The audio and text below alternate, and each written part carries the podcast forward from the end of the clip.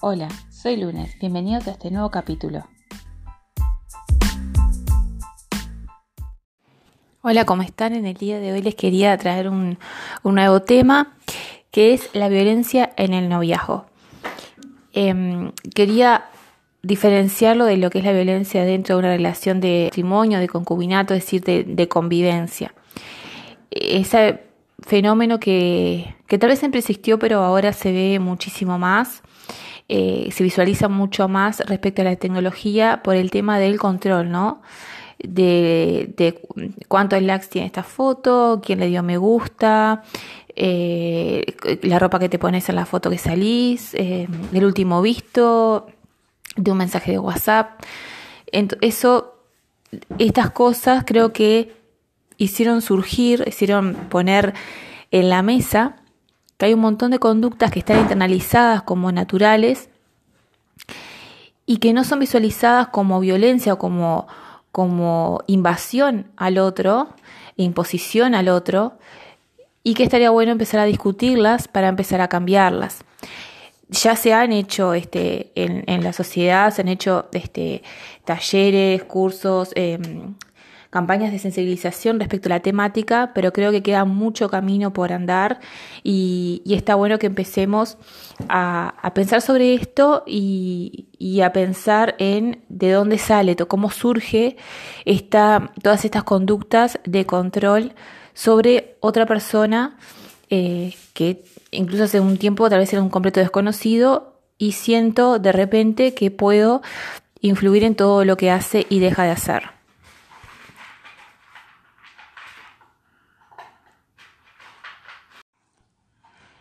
Me gustaría comentar primero que nada que creo que cuando decimos violencia de noviazgo nos referimos exclusivamente a los jóvenes, más que nada a los adolescentes. Y creo que esto es un poco errado.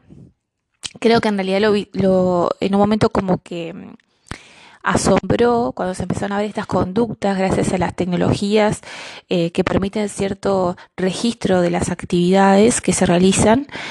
Eh, creo que nos asombró que los, que los jóvenes más jóvenes este, tuvieran estas conductas de control respecto de otro, eh, que creo que salvando el tema de la tecnología, eh, creo que nos asombró el hecho de que tal vez pensáramos em, que esto no, ellos no iban a actuar así, porque salvando la tecnología, estas actitudes nos hacen recordar a los tiempos de antes, ¿no? El tema de eh, yo decido qué te pones, yo decido lo que haces, quiero saber a dónde vas, que creo que más que nada, este, en, en vamos a decir, ante, digo anteriormente para marcar una diferencia a, a, lo, a los tiempos más modernos, pero sabemos que se sigue dando el tema de del control del hombre sobre la mujer, pero antes era mucho más marcado, era, era unidireccional, ¿no? Era el hombre que marcaba lo que se ponía, lo que no se ponía, dónde iba, los amigos.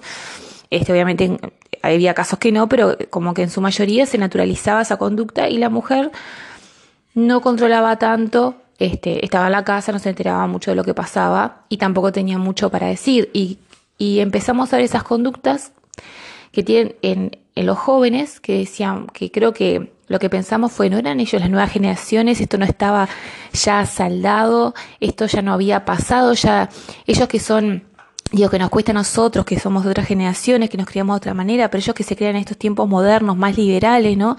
Este, de que están con unos, con otros, de que, eh, de que se casan más tarde, de que no quieren compromiso y resulta que están eh, de una manera no sé si obsesionados, pero digo, están bastante eh, concentrados en esto del tema del control. Entonces yo creo que nos centramos a los adolescentes por el asombro que nos ocasionó que pensamos que ellos iban a nacer eh, sin esas ansias de control. Y otra cosa que también eh, capaz que nos asombró es que es bidireccional, que es de los chicos a las chicas, pero también de las mujeres a los hombres. Entonces, em, yo quisiera comentar algo sobre esto. Yo creo que lo visualizamos más en los jóvenes porque son los que usan la tecnología, los que eh, la aprenden a usar primero y le encuentran todas las vueltas primero.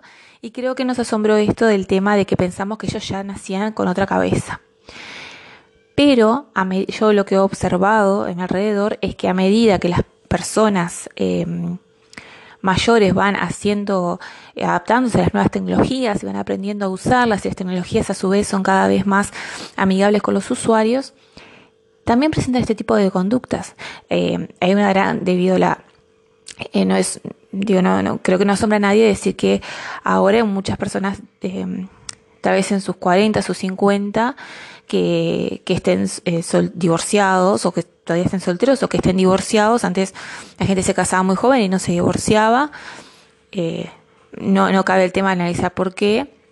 Pero sí la realidad que también están en el tema del noviazgo, salir con alguien, personas eh, adultas grandes ya, ¿no? Estamos hablando de ponerle 50 años aproximadamente, más o menos, ¿no? 10 años. Personas grandes que también tienen estas conductas, que una vez que aprendieron a usar las tecnologías, las usan de la misma manera en sus relaciones. Y creo que, y también de mujeres a hombres y de hombres a mujeres. Y creo que esto es importante. Porque creo que un fenómeno que se vio bastante con el tema de adolescentes, al ver que cuando aprenden el uso de tecnología los adultos también lo hacen, quiere decir que no es un tema de tecnologías y no es un tema de adolescentes, sino que es un tema de la sociedad y que pretendemos que los adolescentes por sí solos nazcan con el chip de una nueva era, que muchas cosas va a ser así, pero la mayoría no. La mayoría hay que enseñarlas y trabajar en los cambios, porque en los temas de lo que es el relacionamiento con otros seres humanos, eh, la tecnología que cambian, cambian los medios, pero los valores y códigos sociales de fondo se transmiten dentro de la familia o del círculo afectivo cercano de ese, de ese niño y que se va además internalizando de una manera este, que, que es difícil es con, difícil luchar a pesar de que la tecnología cambie, a pesar de las ideologías nuevas que aparezcan, a pesar de, de lo que se trabaje, de los talleres, de las charlas, de las protestas, este, es, es difícil, ¿no? O sea, este, no es algo sencillo de, cambiar. Entonces, eh, quería aclarar eso. Primero que, bueno, las tecnologías obviamente es como que si ya ten, creo que avivan el fuego, ¿no?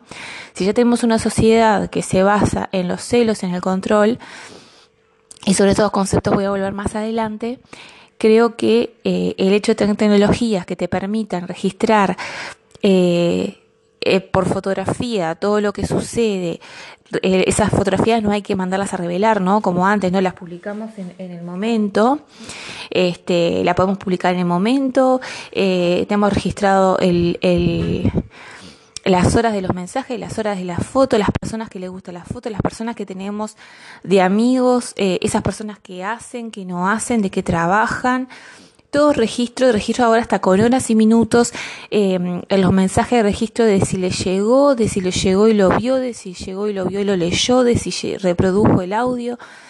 Eh, todas estas cosas permiten eh, o avivan el fuego en cuanto al control. Si yo tengo tendencias a querer controlar, al tener las herramientas disponibles, las voy a querer usar.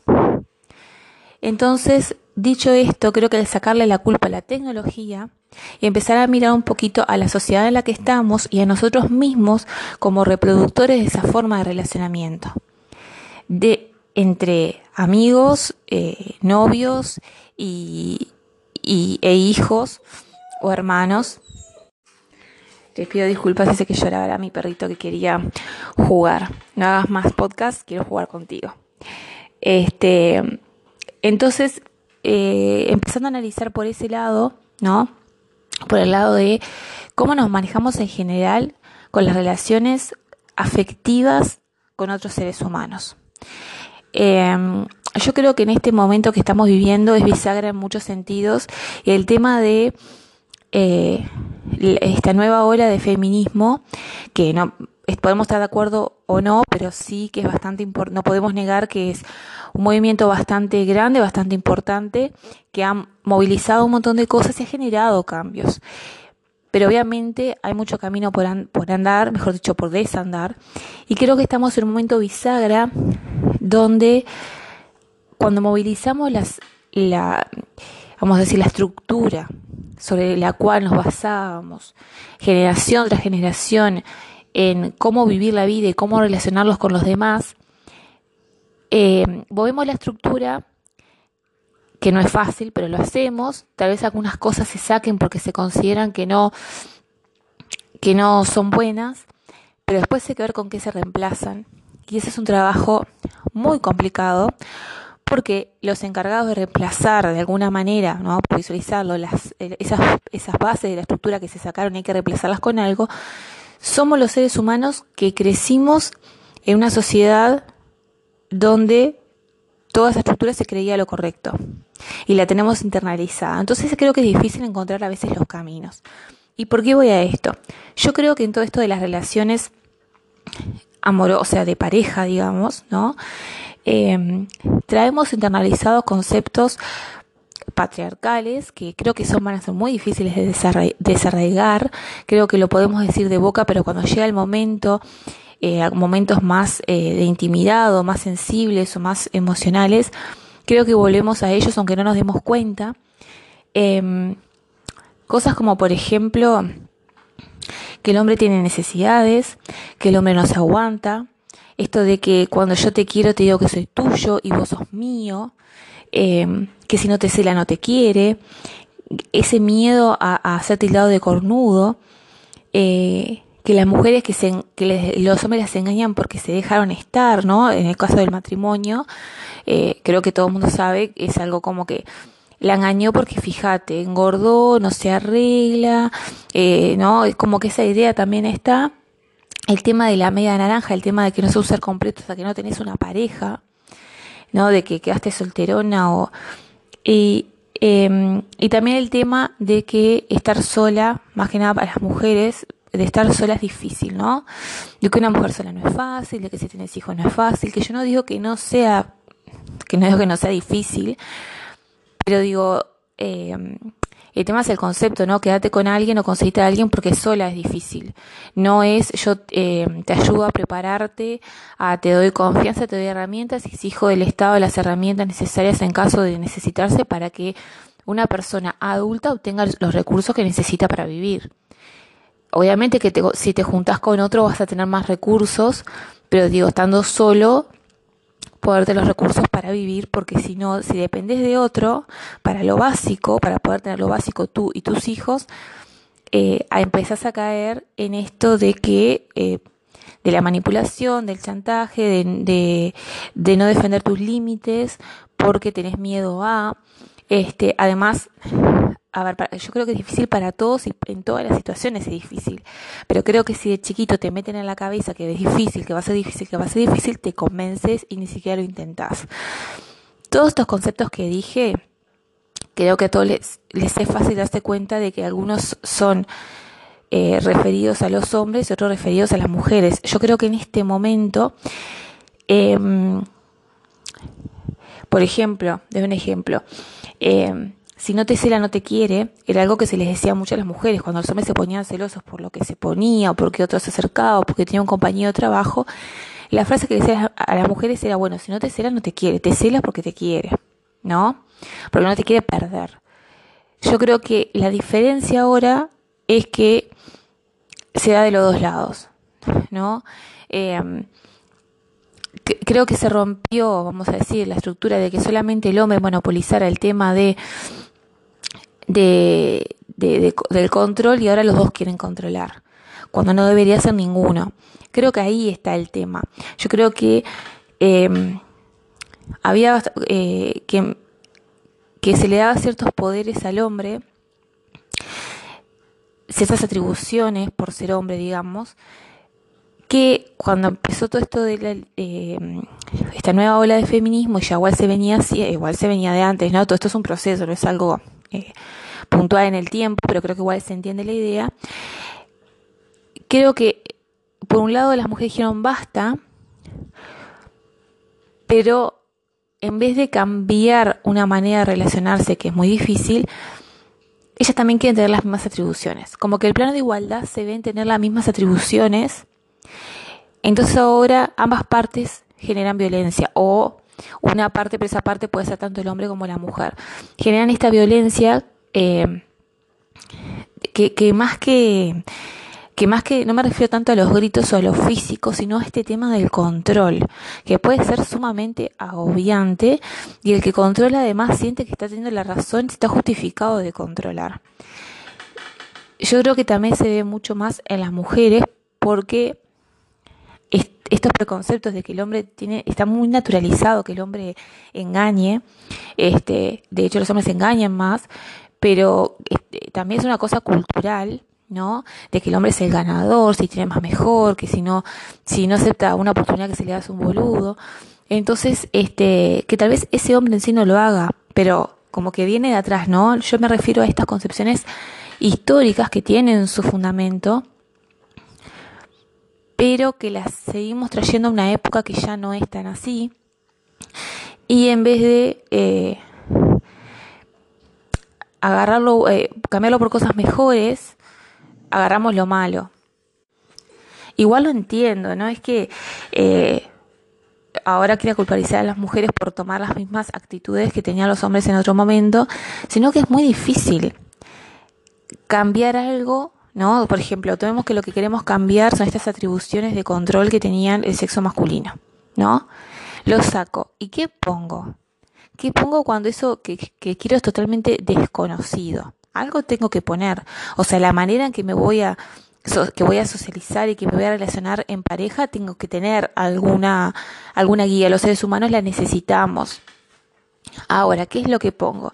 Yo creo que lo que pasa es que para el ser humano lo que es más fácil es ponerlo por algo un poquito diferente pero similar. Entonces, bueno, ahora los hombres no van a tener estas atribuciones, lo vamos a tener los dos. Porque las atribuciones es lo conocido y le cambia un poquito de que es que ahora los que tienen las atribuciones son ambos sexos.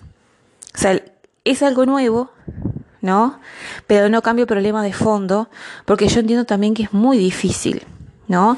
Porque eh, estas, por ejemplo, estos pequeños ejemplos que yo di de concepciones, eh, hay gente que las sigue teniendo, que sigue creyendo y en su mayoría que el hombre tiene necesidades y no se puede aguantar.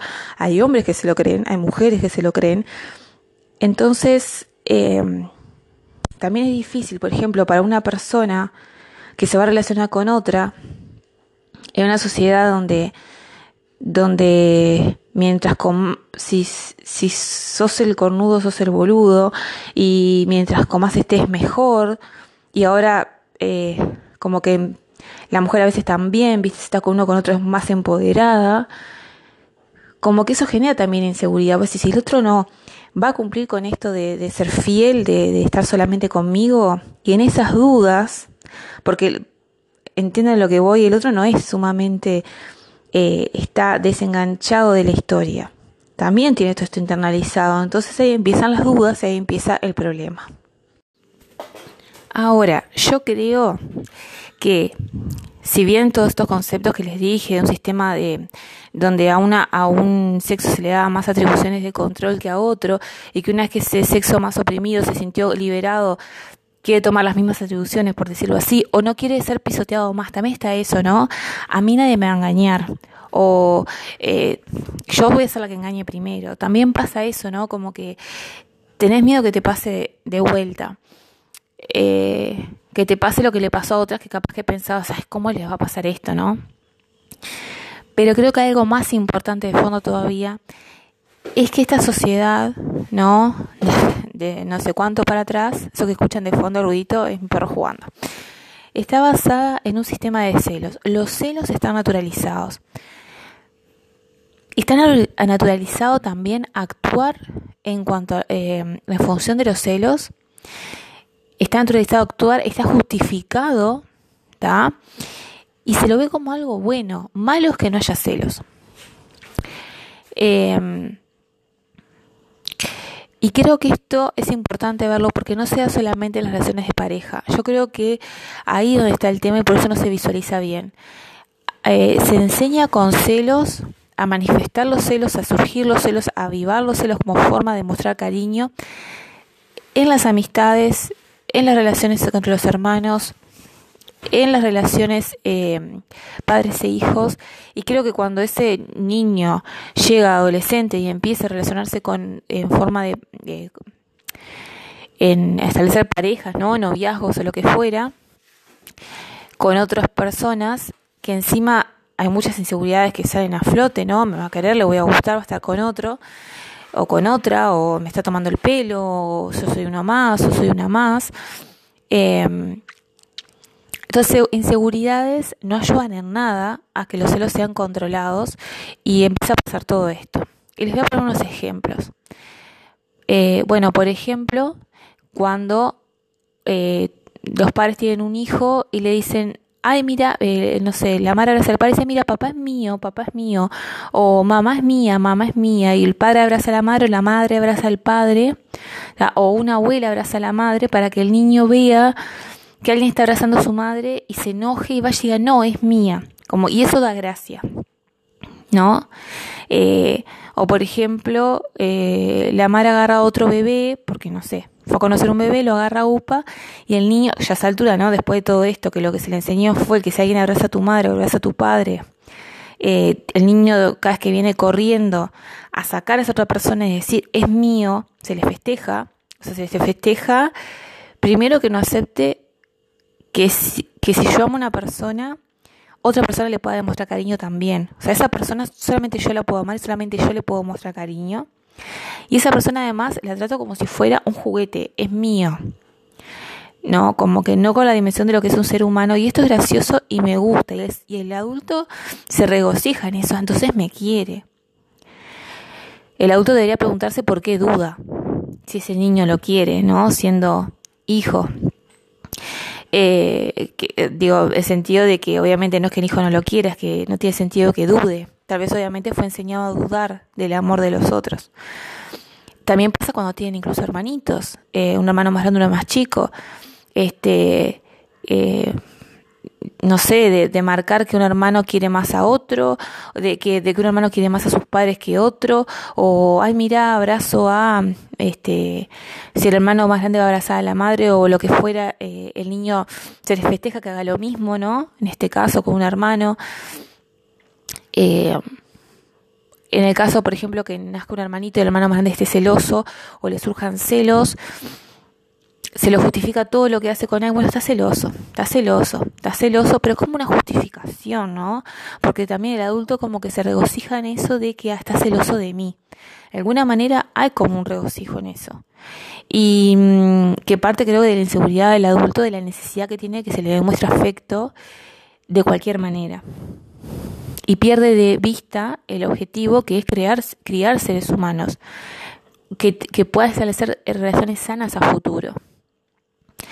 Eh, y que sin embargo yo como padre supongo de que yo no voy a abusar de, de, eso, que no estoy haciendo ningún daño, ese niño va a crecer con esa forma de actuar internalizado. Y creo que lo vemos cuando pasan en las parejas de esto es mío, no quiero que nadie te, toque, no quiero que nadie te, se te acerque, no quiero, eh, ¿por qué te miras esa que trabaja contigo? ¿Por qué te, divertís con esto? ¿Por qué te vas con tus amigos? Eso también.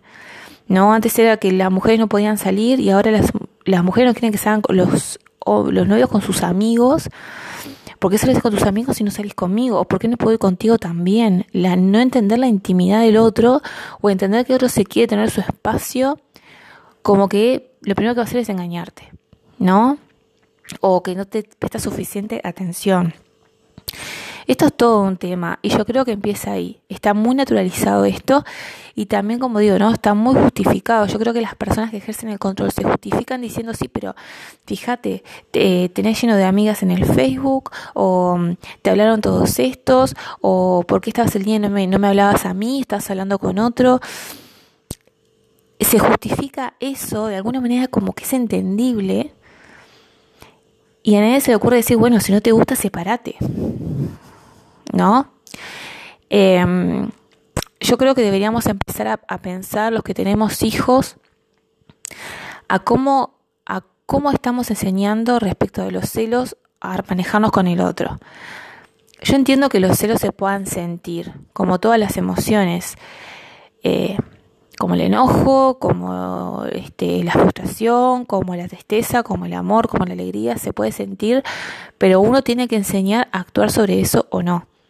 Uno no, está naturalizado, por ejemplo, que si yo me enojo, le parto la cara a alguien de una piña. Entonces, la emoción se siente, yo me puedo enojar. Lo que siempre enseñamos, y en eso lo tenemos claro, es que no podemos actuar de cualquier manera cada vez que me siento enojado. Así como, por ejemplo, si yo siento amor por una persona, no puedo ir a por un paso un extraño y yo siento amor, no puedo ir a darle un beso y abrazarlo sin un consentimiento del otro lado porque estoy invadiendo.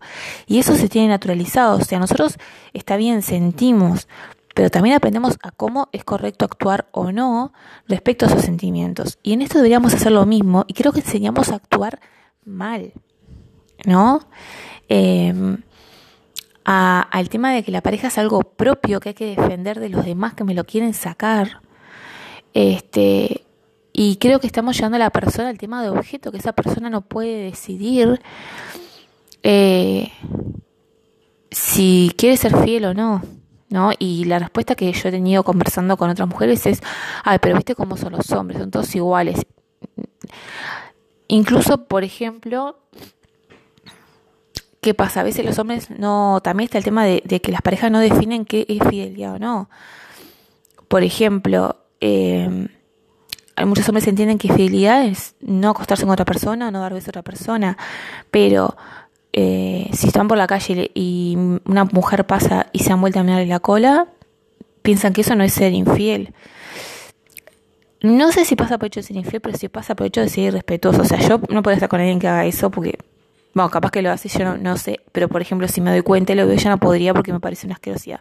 Pero más allá de la asquerosidad que me parece, también es una falta de respeto.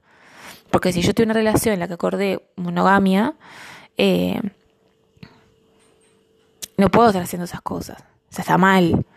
¿está? Y, y le estoy faltando el respeto a otra persona. Y creo que también falta distinguir entre sentirse celoso porque me están engañando al tema de la humillación y la pérdida de dignidad, que van tan de la mano que creo que se confunden.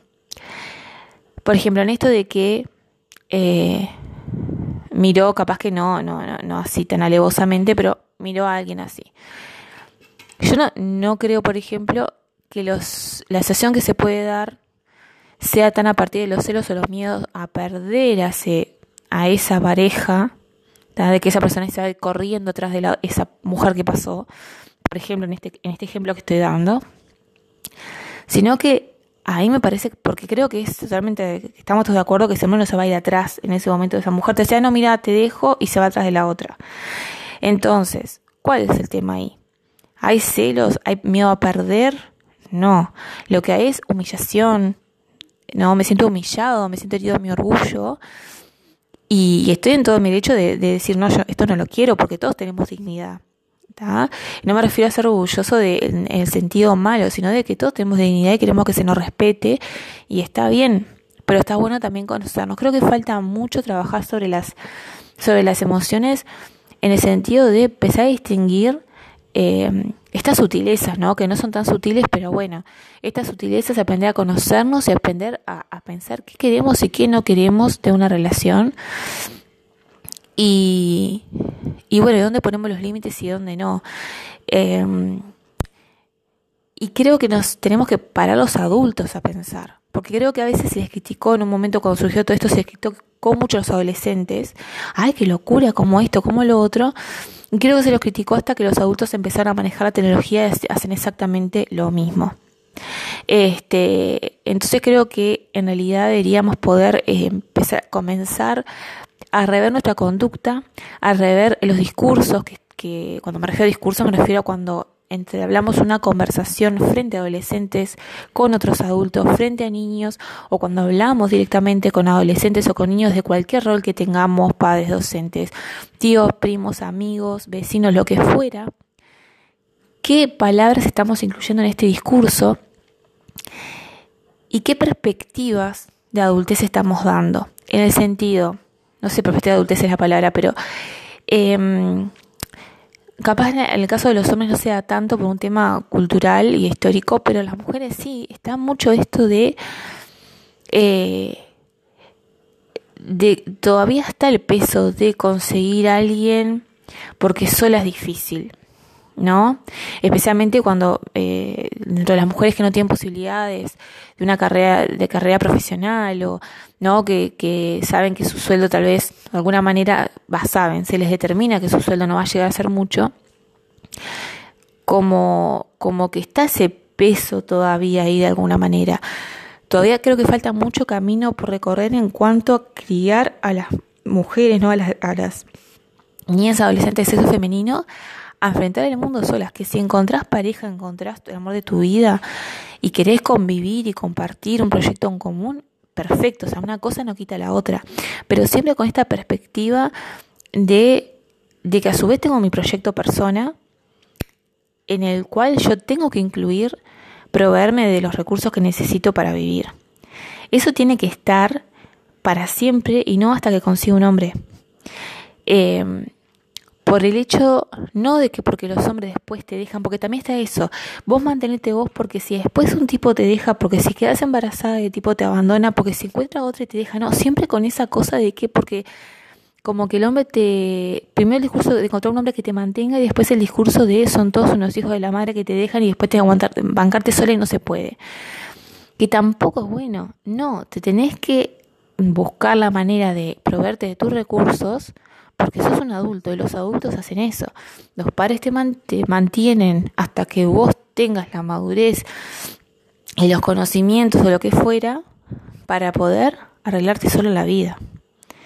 Y no solo en soledad, sino solo como adulto que se para sobre sus dos pies. Y creo que a los hombres se los ha criado así siempre y a las mujeres no.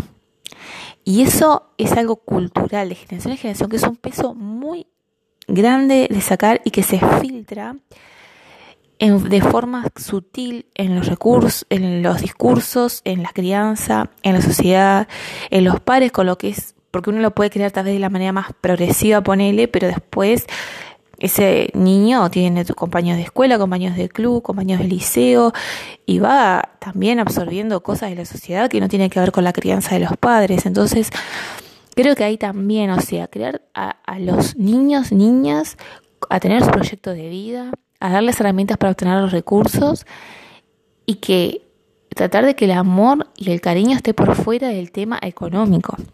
Como yo, yo les digo, obviamente que si nos juntamos dos, por un tema de números va a ser más, más fácil, pero que separarnos no implique que uno quede en la pobreza y, y, ¿no? y relegado de muchas mayores responsabilidades en el caso que haya hijos. Este, creo que, que, que va por el tema asumir de que estamos en una sociedad donde la monogamia es la, la norma, entonces si yo quiero algo que no es exclusivo o monógamo, tengo que hablarlo, tengo que hablarlo muy bien eh, no tiene que ser fruto de que me la creo y yo no quiero estas cosas de antes, sino realmente algo serio pensando en las emociones del otro y que si no están de acuerdo se tienen que separar. Eso también, ¿no? Esa cosa de aferrarme a esto porque decir, no, esto no me gusta, esto no es lo mío y seguir buscando. Porque por lo menos, ya que eso es lo bueno de esta época, ¿no? De que no me tengo que casar a los apenas cumplo 18 o incluso antes y ya casarme y quedarme con esa persona para toda la vida bueno, por lo menos buscar, pero el tema es buscar qué.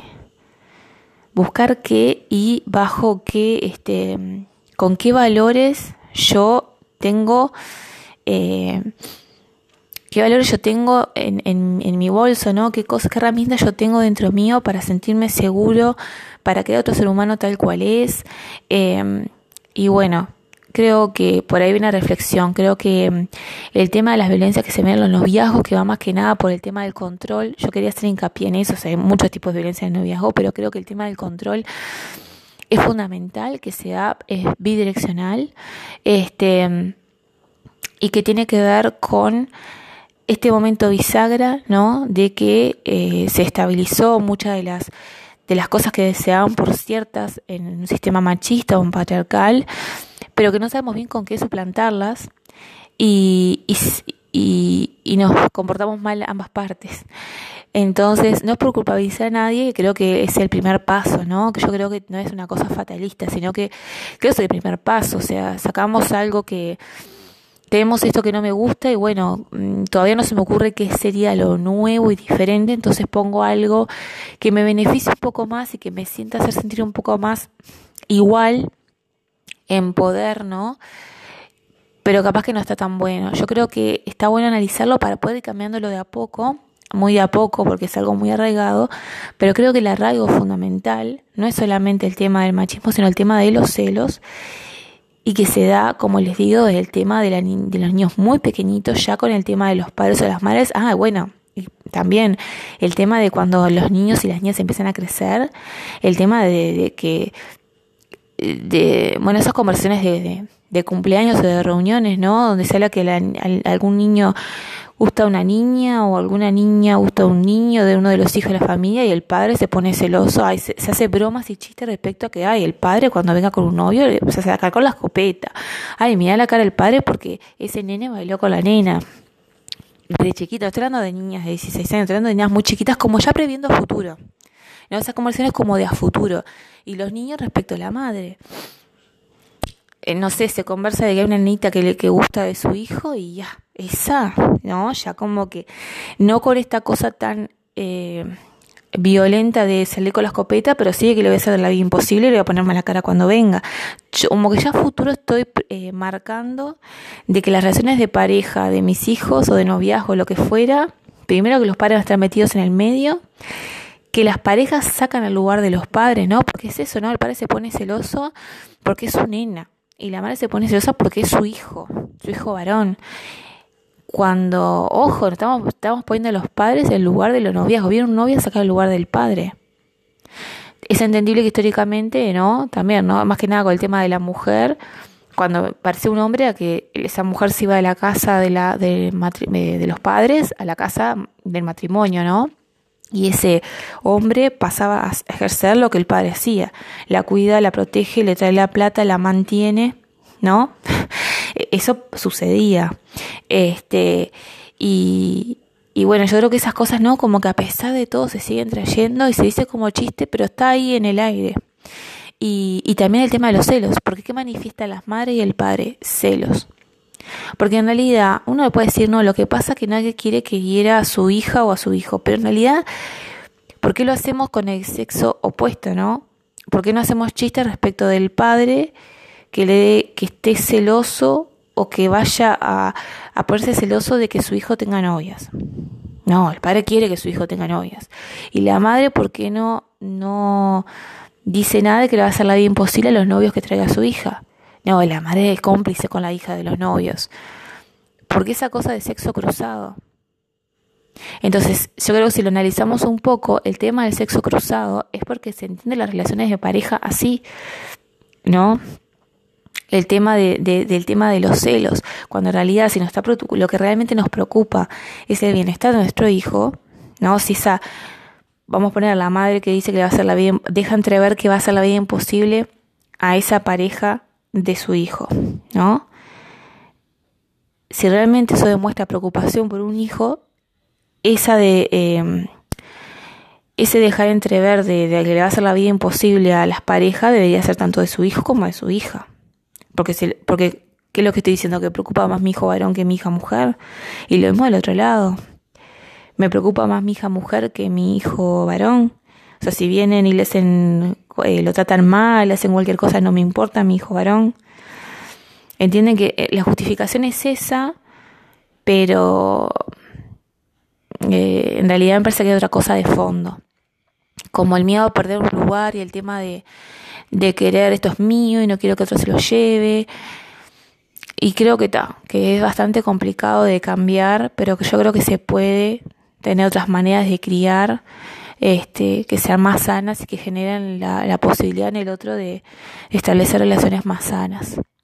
Así que bueno, lo dejo por acá y como siempre les digo, esto es, la idea es eh, no es generar opinión, sino dejarlos pensando. Hasta la próxima.